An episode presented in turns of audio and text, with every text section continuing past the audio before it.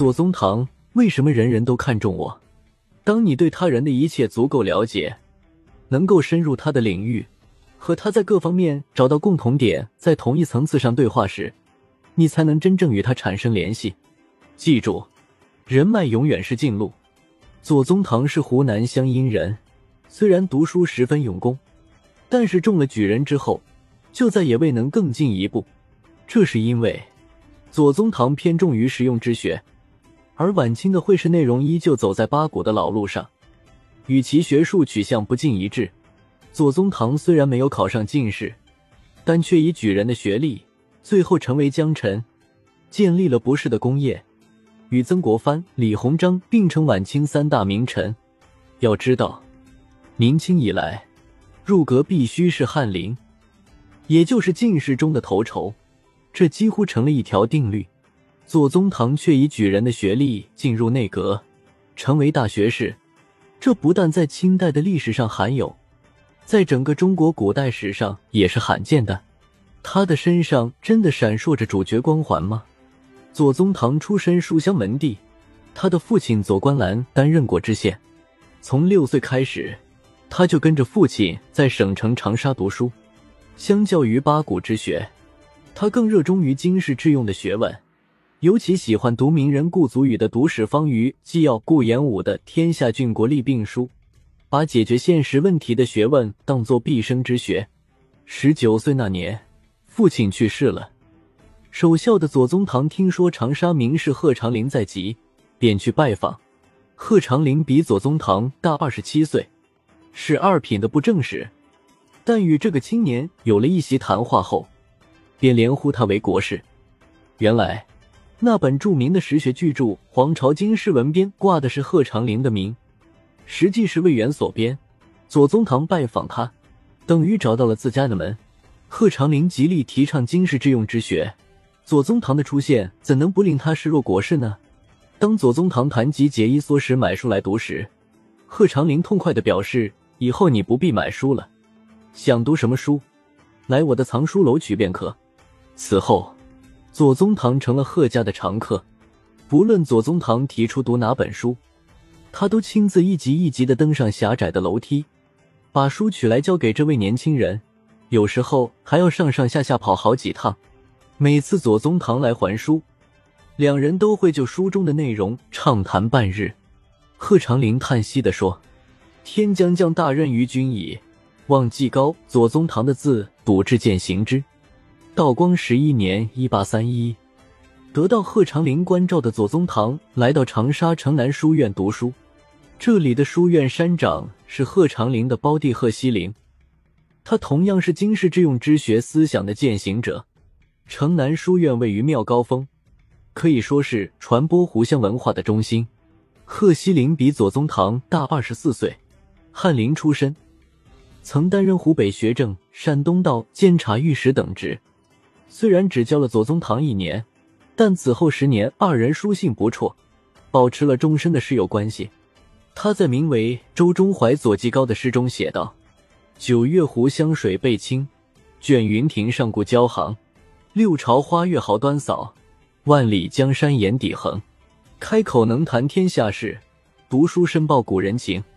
而今迈步从头越，莫叹前程未可寻。”同样出身湖南的毛主席，写过一首名为《忆秦娥娄山关》的词，其中一句“而今迈步从头越”就出自此诗，可见湖湘文化精神影响之大。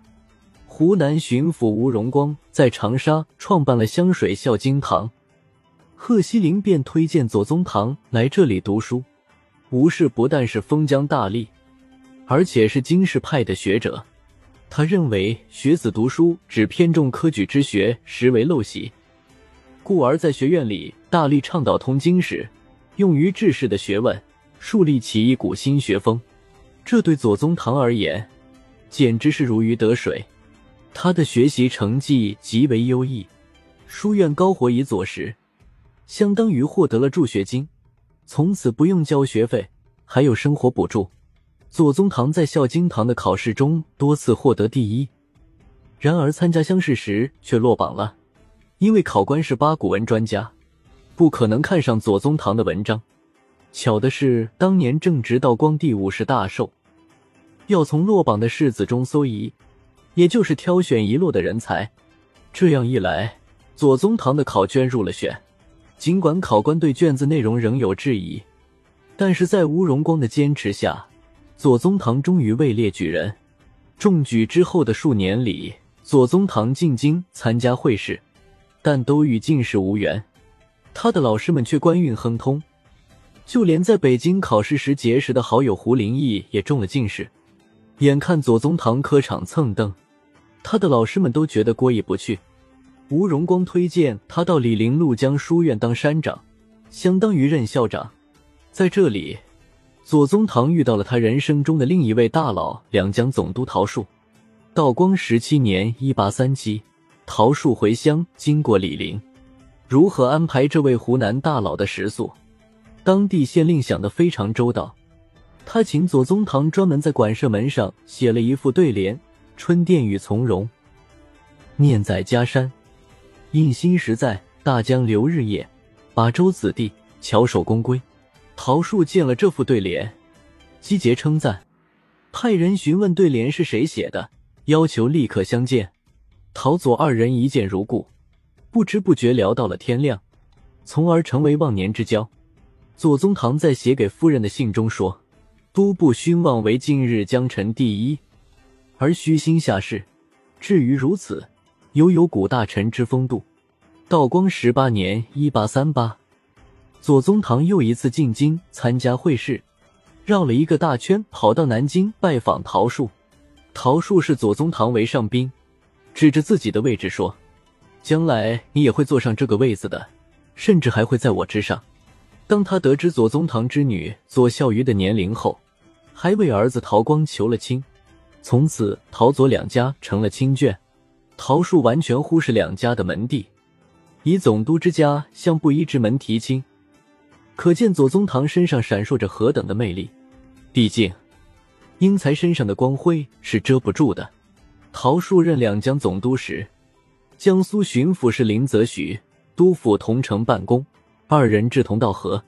陶树多次夸赞左宗棠，还未见面，左宗棠就给林则徐留下了深刻印象。后来。林则徐调任云贵总督，请左宗棠当幕僚。当时陶树已病逝，左宗棠因照顾陶家老小脱不开身。